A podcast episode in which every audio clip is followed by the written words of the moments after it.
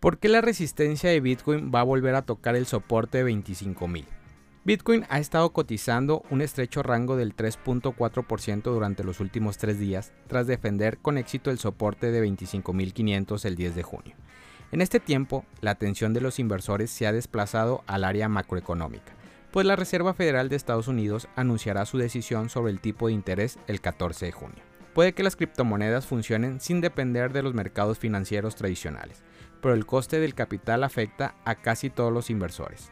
En mayo, la FED elevó su tipo de interés de referencia al 5%, el más alto desde el 2017.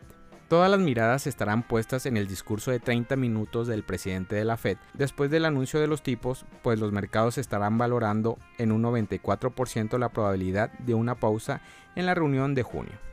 La próxima reunión de la FOMC no es la única preocupación para la economía, pues el Tesoro estadounidense tiene previsto emitir más de 850 mil millones en nuevas letras de aquí a septiembre.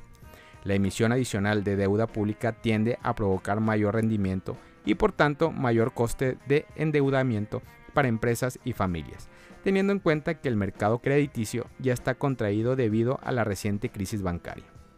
Lo más probable es que el crecimiento del Producto Interno Bruto se vea gravemente comprometido en los próximos meses, ya que según la empresa de análisis en cadena Glassnode, los mineros han estado vendiendo Bitcoin desde principios de junio, lo que podría añadir más presión al precio. Entre los posibles desencadenantes se encuentra la reducción de ingresos por el enfriamiento de las actividades de los ordinales y el hecho de que la tasa de hash haya alcanzado un máximo histórico. Los inversores se preguntan ahora si Bitcoin pondrá a prueba la resistencia de los 25.000, un nivel que no se veía desde mediados de marzo, y por este motivo están vigilando de cerca las primas de los contratos de futuros de Bitcoin y los costes de la cobertura mediante opciones sobre BTC.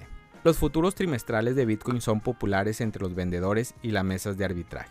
Sin embargo, estos contratos a meses fijos suelen negociarse con una ligera prima respecto a los mercados al contado, lo que indica que los vendedores piden más dineros para retrasar la liquidación. Como resultado, los contratos de futuros de BTC en mercados sanos deberían negociarse con una prima anualizada de entre el 5% y el 10%, una situación conocida como contango, que no es exclusiva de los mercados de criptomonedas la demanda de posiciones largas apalancadas en BTC han aumentado ligeramente, pues la prima de los contratos de futuros subió al 3% desde el 1.7% desde el 10 de junio, aunque aún están lejos del umbral neutral del 5%. Los operadores también deberían analizar los mercados de opción para saber si la reciente corrección ha provocado un mayor optimismo entre los inversores. La inclinación del 25% de la delta de las opciones es un signo revelador de cuando las mesas de arbitraje y los creadores de mercado cobran extra para la protección a la alza o a la baja. En resumen, si los traders anticipan una caída del precio de Bitcoin, la métrica de la delta aumentará por encima del 7% y la fase de revuelo tienden a tender una lectura negativa del 7%, ya que la métrica del 25% de la delta entró en modo miedo el 10 de junio cuando el precio de Bitcoin se enfrentó a una corrección del 4.5%.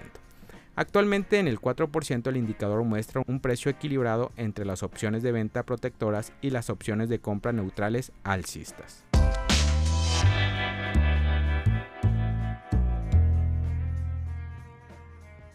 Tribunal Federal rechaza solicitud de la SEC para congelar los fondos de Binance US.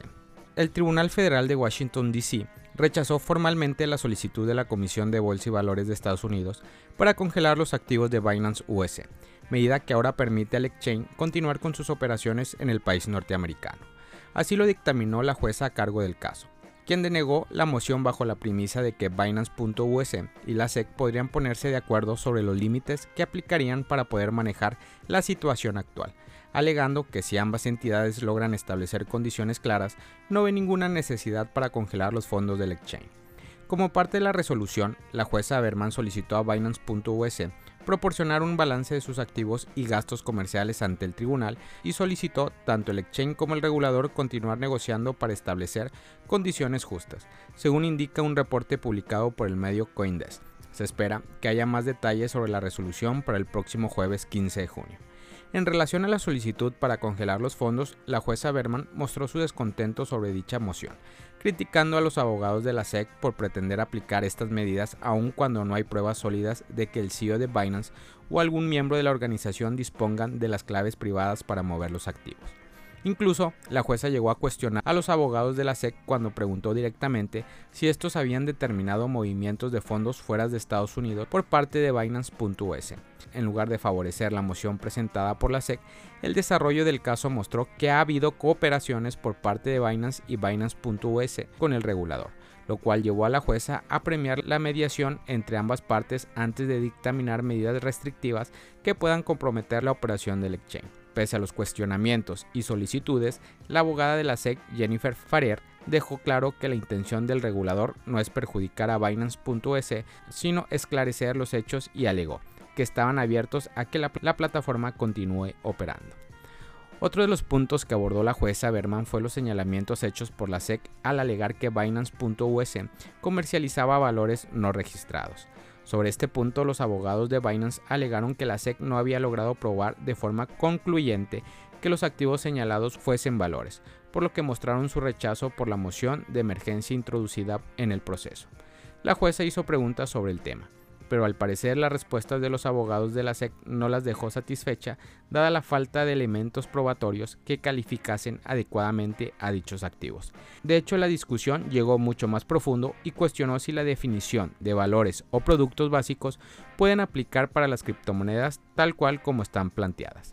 Sobre este tema, el reporte de Coindesk indica que el abogado de la SEC intentó brindar luz con algunos ejemplos proporcionados por la agencia sobre el caso, pero también indicó que podría evaluar el resto de los tokens comercializados en los exchanges más adelantados para ver si calzan dentro de la definición. Tengamos presentes que las denuncias emprendidas contra Binance, Coinbase y otras entidades que operan en Estados Unidos han señalado como valores a ciertas criptomonedas preparándose en los criterios de la prueba de Huawei y en la ley de valores de 1930.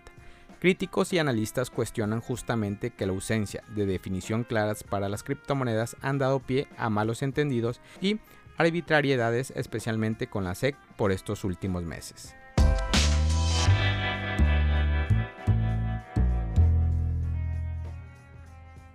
Polygon presenta un gran plan para conectar redes independientes de capa 2 en Ethereum. Polygon, una cadena lateral de Ethereum, ha anunciado planes para construir Polygon 2.0, una red basada en soluciones de capa 2 con tecnología de conocimiento cero. Según una actualización del 12 de junio, si bien esta plataforma podría aumentar la liquidez, no ha ayudado a los precios de Matic. La moneda está en mínimos de alrededor del 2023 después de que surgieron grietas el 5 de junio. La declaración oficial de Polygon dice, Polygon 2.0 es una red de cadena de capa 2 impulsada por ZK, unificadas a través de un novedoso protocolo de coordinación entre cadenas. Toda la red se sentirá como usar una sola cadena para un usuario. El objetivo principal detrás de la construcción de Polygon 2.0 es permitir la interoperabilidad entre cadenas seguras e instantáneas entre redes fuera de la cadena, la mayoría de las cuales están construidas en Ethereum. La plataforma de contratos inteligentes más grande del mundo, Polygon 2.0, tiene como objetivo facilitar interacciones entre cadenas seguras y sin problemas, a tiempo que elimine la necesidad de suposiciones de confianza adicionales debido al concepto de diseño de conocimiento cero. El equipo explicó que la plataforma es la infraestructura fundamental que, cuando está completamente desarrollada, se convertiría en la capa de valor de Internet la cadena lateral Ethereum dijo que creará más cadenas para resolver el problema de estabilidad, ya que podría aumentar aún más la capacidad. Aún así reconocieron que con más soluciones podría haber casos de liquidez fragmentadas que podrían afectar adicionalmente la eficiencia del capital. Por esta razón tienen la intención de modelar cadenas de bloques como Cosmo y Polkadot para construir una red independiente de redes interconectadas basadas en ZK de capa 2. Con Polygon 2.0 la plataforma de escalado se está expandiendo e incluso se basa en pila de software Supernets a través de cuales se ha asociado con proyectos como Inmutable Abegochi. Supernet es una red de cadena de bloques construida sobre Polygon, diseñadas para ser escalable y personalizables, destinadas a proyectos que desean escalar sin sacrificar la descentralización o la seguridad. Familia Criptomonedas al Día BTC. Gracias por escuchar mi podcast. Recuerda que nos puedes encontrar en YouTube, en Facebook, Instagram, TikTok como Criptomonedas al Día BTC. Sígueme en mis redes sociales y no te pierdas todo sobre el mundo cripto.